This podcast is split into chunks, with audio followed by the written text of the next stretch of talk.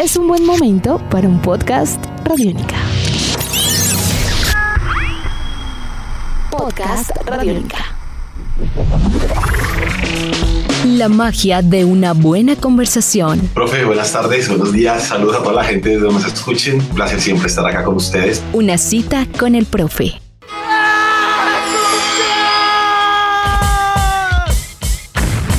La siguiente es una historia que tiene hasta ciertos puntos de humor negro y espero no nos malinterpreten. Hasta una posible censura bueno, en el año 1995, cuando la agrupación Iliacuriaquien de Valderramas publicó su tercer trabajo musical llamado Chaco, apareció una canción llamada Abarajame. Esta canción contenía una serie de groserías y debo contarles que para aquel entonces la canción no era muy bien vista. Es más, se generaron una serie de versiones editadas, entre comillas, que no sonaban muy bien. Afortunadamente para la agrupación Iliacuriaquian de Valderramas, se convirtió en un éxito latinoamericano esta canción y el álbum Chaco de 1995. Esta agrupación nos presentaba a Emanuel Orbuler y al gran Dante Spinetta. Dante Spinetta, hijo del gran Luis Alberto Spinetta, y Emanuel Orbuler, quien posteriormente también, al igual que Dante, realizarían carreras importantes, no solamente con Iliacuriaquian de Valderramas, sino como solistas. Iliacuriaquian de Valderramas desde el 91 hasta la actualidad, pero a pesar de ello, Emanuel ha publicado una serie de discos importantes. Hay que recordar Música y Delirio de 2003, Mimosa de 2004, Rock and Rollero de 2005, Mordisco de 2007, Amor en Polvo de 2010, Javier del 2019 y en 2021 Pitada. Hoy una cita con el profe presenta, obviamente sin censura, a Emanuel Olbuler. Estaremos hablando sobre Pitada, el proceso de creación de este disco o las reversiones que presenta de su discografía en este álbum y, como no, los procesos creativos durante la pandemia. Una cita con el profe, podcast Radiónica, al oído. Nos puedes escuchar en radionica.rocks, en RTVS Play o en tu plataforma favorita. Iniciamos este viaje con Emanuel Olviller, aquí en una cita con el profe.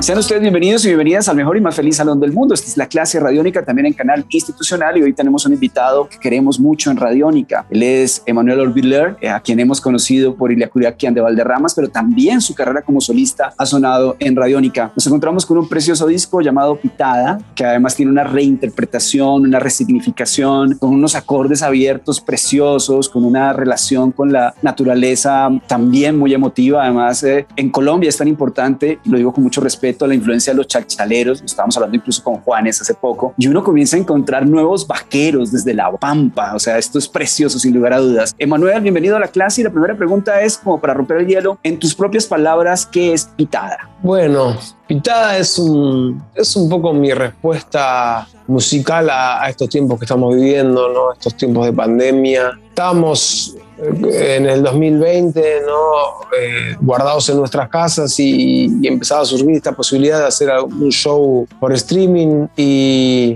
y yo sentí que estaba bueno hacer algo diferente y un día ahí tocando la guitarra en un campo en las afueras de Buenos Aires, bajo un árbol, dije, me gustaría hacerlo acá, el show ese streaming. Me gustaría hacerlo acá y me gustaría hacerlo acústico, me gustaría versionar canciones mías, digamos, que ya tienen algunas más de 10 años, algunas más de 15, y, y bueno, hacer una formación más pequeña, más minimalista y, y, empezar a volcar todo ahí. Y esa idea, bueno, se la comentó a un grupo audiovisual con el que vengo trabajando hace un tiempo, que se llama Qué Cálido. A ellos les gustó y le empezamos a hacer crecer. Así que pasó de ser un show por streaming a ser una especie como de película, ¿no? Nos dimos cuenta que tampoco queríamos vender esto y que lo vean un, pocos, queríamos que sea para, todo el mundo y a la compañía también le gustó esa idea. Y bueno, terminamos sacando esta especie de, mini película que obviamente que podemos escucharlo canción por canción en, en, Spotify o en cualquiera de estas plataformas, pero que también me gusta si tienen ese, ese tiempo para verlo en YouTube y,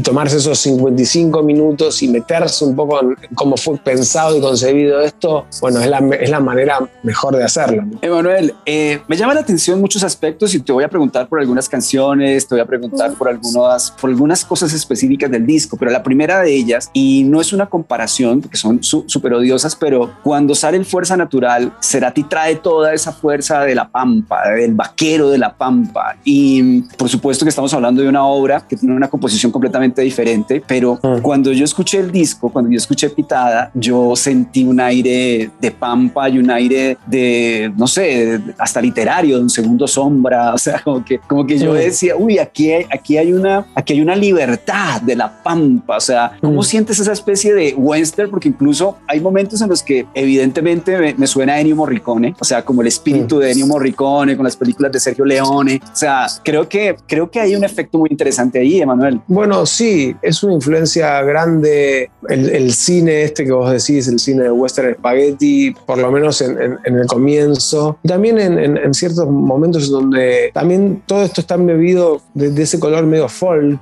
pero a la vez también está la, influencia más latinoamericana, también de, de, los ritmos más brasileros, de, la salsa también por momentos, del cha-cha-cha, digamos. Todas esas cosas que, todos esos estilos y ritmos que, siempre me han gustado, pero que tal vez no, no, no, no, no habían encontrado tanto lugar en mi música. Y bueno, sentí que era un buen momento este para hacerlo, que era que era natural también. Es decir, eh, todas estas versiones que fuimos encontrando las hicimos tocando, ¿entendés? Eh, teniendo los instrumentos colgados en esos tres o cuatro ensayos que hicimos, no más, porque también todo esto estuvo hecho con una banda con la que vengo tocando hace años, entonces hay como, como un entendimiento bastante grande y, fluye, la música fluye. Pero sí, eh, dejamos entrar influencia, es decir, pusimos el, radar ese y bajaron un montón de cosas que, que se fueron metiendo, ¿no? Es decir, fue bastante libre también de todo el mundo. De hecho, vos me, decís todo, el segundo sombra y en realidad el libro que, que, nosotros eh, muchas veces eh, hay como poesías escritas o, dichas en, la voz de, por ejemplo, de Goyo, el cantante de banda Los Chinos, es este libro, Walt Whitman, Hojas de Hierba, que, que, aparecieron cosas que, tenían mucho que ver con, con, este momento, ¿no? Y, y, bueno, nos, también nos tomamos ese atrevimiento de, de mezclar un poco estas estos disparadores y estas influencias en pos de, bueno, de hacer este registro de música en pandemia. ¿no? Nada, de descubrir, de, explorar y de tener como contacto con esa cosa que, que, la percibo bastante sanadora también, ¿no? Como Qué bello la referencia a Walt Whitman porque ya comienza a entender mejor el disco te lo digo de verdad, o sea, me fascinó, o sea, sin lugar a duda me conectó. Siguiente pregunta, el material audiovisual me parece importantísimo en el concepto, ya has hablado del material audiovisual, yo no siente lo audiovisual como un instrumento más, creo que aquí también hay, una, hay algo muy bello desde esa perspectiva. ¿Cómo valoras lo audiovisual y cómo lo integras precisamente como un color sonoro? O sea, es difícil lo que te estoy preguntando de pronto de entender, pero, pero es, es cómo lo audiovisual se convierte también en un instrumento súper importante de expresión de este nuevo concepto tuyo. Es loco porque decir que descubrí cosas de la naturaleza a, mis 46 años es, loco decirlo, pero en algún punto, bueno, uno todo el tiempo está en constante movimiento y, y, a veces uno está más conectado con, con, cosas que hay momentos en la vida en donde estás más conectado que otros, ¿no? Tal vez en un momento vas tan rápido que las cosas te pasan por delante y no te das cuenta. Y en este momento yo sentí que la naturaleza eh, iba a ser una medicina grande para mí en este momento, ¿no? Este momento de, estuvimos muchos meses guardados en mi casa y bueno, yo acá tengo mi balcón con mis plantitas, pero el hecho de poder ir a un campo más abierto y mirar el cielo y, estar en contacto con, con, con esa fuerza tan grande, bueno, se, se, terminó metiendo eh, en, en, pitada y terminó siendo la, estrella, la vedette. ¿Entendés? Eh, entonces, bueno, todo lo, lo, lo, visual, todos esos cielos, todo, esos, todo, el verde, todos esos rasgos nuestros también al volver. Porque hay algo también que no, no, lo dije mucho, pero Pitada también fue nuestro reencuentro también musical entre ese grupo de músicos que también nada, estábamos acostumbrados a, a, viajar por la Argentina, a ir a otros países meses, ¿entendés? A estar en contacto, constante movimiento y de pronto hubo un año que casi no pudimos tocar, entonces fue muy, muy triste eso para nosotros también, fue como nos apagamos, ¿viste? Y el hecho de volver a hacer música, a esa emoción también de volver a hacer música está, está impresa en, Pitada, ¿no? Está impresa en, nuestras caras, en, en que lo estábamos disfrutando, esa es la realidad.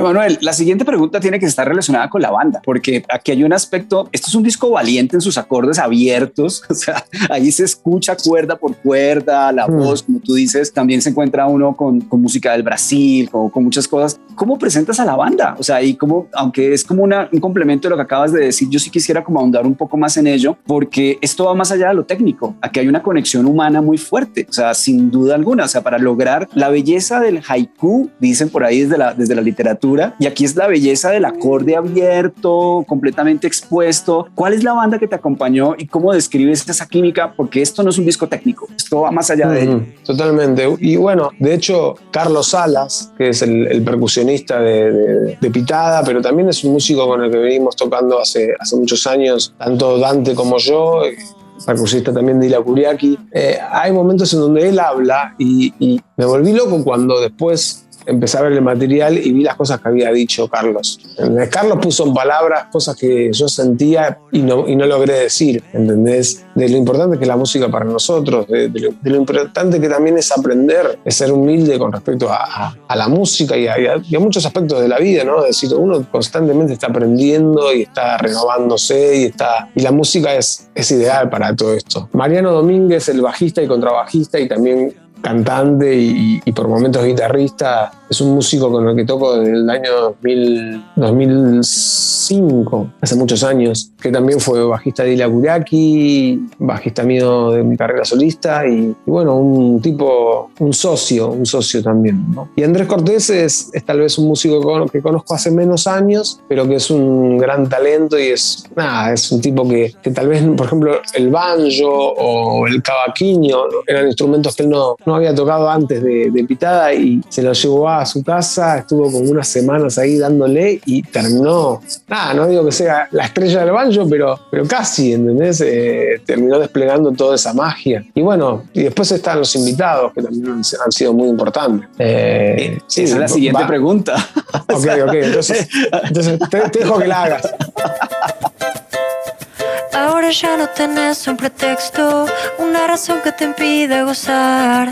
Pues nosotros hemos, en Radiónica hemos programado la nueva generación argentina, los vándalos chinos, usted señálemelo. Bueno, eh, de pronto son un poquito más grandes en la Ceruca Sativa, Luca Bocci, eh, o sea, está pasando algo muy bello con la nueva generación también argentina y siento que, que, tú estás como, como en un punto también de con una conexión muy especial también con esta generación. O sea, creo que el hecho de tener a banda los chinos, por supuesto a Zoe Gatuso, o sea, creo que es la pregunta que te quería formular porque se siente también muy natural. Igual Ilya Kuriaki entra también en un momento cuando tú entras, eras muy pequeño, pero muy pequeño y entras al momento de los grandes leyendas del rock argentino y en este momento uno siente que está como mucho más equilibrado en el buen sentido de la palabra y en el caso con los vándalos chinos, con, con Gotuso, siento que que también fluyó. Yo creo que también estos fits fueron muy bien escogidos. Sí, la verdad que sí. Hablábamos de eso, que estaba bueno invitar a artistas a, que puedan sumar sus colores a estas canciones y creo que, quedaron increíbles todas sus participaciones, tanto la, de Vándalos, Goyito y Iñaki de, de Vándalos, como, como Zoe, en, Amor Loco, que es una canción que ya habíamos hecho en, algún festival de, acá de, Argentina, ya lo habíamos cantado juntos esa canción y bueno, y lo que hizo Kiara también, que fue increíble, ¿no? Con la canción 19, que es una canción que la gente la conoce, es mi canción más escuchada en, las plataformas. Porque bueno, porque es una canción que hicimos a, dúo con, Gustavo Cerati. Y dentro de esa ecuación a mí me gustaba pensar de, darle una nueva vida también, ¿no? En, voz en la voz de una mujer. Y Kiara la, la, rompió, la rompió y esa versión de 19 también para mí es una de las, de las preferidas de, todo lo que hicimos invitada porque, ah, porque pasaron cosas, como, ¿viste? pasaron volando y cantando, decir, como que muy, muy, muy místico ese momento, ¿no? Así que desde ese lugar eh, creo que los, los, los invitados, o, como lo llamamos ahora, los futurings, eh, vinieron a, a, elevar las canciones. Nena, 19 son tus años y tu cole. Qué bueno, Emanuel. La última pregunta, antes de irnos con el cuestionario, que además sé que te va a gustar, son 10 preguntas súper rápidas. La última pregunta, eh, tenemos dos temas inéditos en este, en este pitada Mm. y eh, quisiera preguntarte qué tan importantes fueron estos temas hasta ahora inéditos y qué pistas te dan como compositor hacia tus próximos proyectos, porque siento que en las canciones hasta ahora inéditas también hay un crecimiento muy importante, hay un crecimiento en la aproximación a la textura sonora, pero yo también aquí veo un futuro. Eh, es mi perspectiva a lo lejos desde Colombia. ¿Cómo lo, lo Sí. describes, Manuel? No, sí, son canciones que, que hablan, hablan de Manuel Orbiler, compositor, digamos. Eh, son las canciones que a mí me salen. Y eso no, no- no- no- no quiere decir más que, que cuando yo agarro una guitarra, me salen ese tipo de, de musicalidad y ese tipo de canciones. A mí me sigue encantando la, la- la música más, más activa, por llamarlo de alguna manera. Digamos, si yo fuera el cantante de una banda como si fuera Red Hot Chili Peppers, ¿entendés? podría ser parte de ese engranaje, o como, o como si fuera, o como puede ser Kuriaki, digo, de, de- de- de- música más, tal vez más activa y más. Pero cu- cuando yo soy, agarro una guitarra, tal vez me sale más esa musicalidad. Entonces, sí, el futuro mío como, como músico posiblemente tenga mucho de esto que, están- estoy adelantando en, en estas dos canciones. Y, y me gusta porque, porque son canciones que, que la gente también las recibe, las recibió muy bien. Y bueno, eso va, va a tener que también ver, viste que yo soy un músico también muy ecléctico, que me gusta ir de un lado al otro y bueno, y no aburrirme también. Entonces de- dentro de ese viaje no te puedo asegurar nada, Eh, pero, pero posiblemente sí haya más de, de ese sonido porque es un sonido muy natural a mí. Perfecto, Emanuel. Nos vamos con el cuestionario Radiónica. Son 10 preguntas súper rápidas, eh, sencillas. Y nos vamos con la pregunta número uno. Disco Dale. favorito. Love Sexy de Prince. Pregunta número dos. Comida favorita. O sea, la- el, concepto milanesa. Pregunta número tres. Película favorita. Podría ser buenos muchachos. Pregunta número cuatro. ¿Qué te produce miedo? La vida por momentos. Pregunta número cinco. ¿Qué es el amor? Un momento donde la vida no produce miedo. Pregunta número seis. Una canción para cantar en voz alta, a grito herido. Volaré. Oh. Pregunta número siete. Un libro recomendado. Uno de los primeros libros que leí que me gustó es eh, Mr. Vertigo de Paul Auster. Pregunta número ocho. ¿Qué artista de Argentina recomiendas? Eh, Lucas Martín. Pregunta número 9. Un lugar en el mundo. Trancoso, Brasil. Pregunta número 10. ¿Cómo se salva el mundo? Escapándose de todos nosotros. Escuchábamos a Emmanuel Orbiler, nada más y nada menos, el gran Emmanuel Orbiler en una cita con el profe. Jairo Rocha, el maestro de maestros en la producción de este espacio. Mi nombre es Álvaro González Villamarín, arroba profe astronauta. Esta es una cita con el profe, podcast Radiónica al oído. Nos puedes escuchar en radionica.rocks, en RTBC Play o en tu plataforma favorita. Aquí también salvamos el mundo.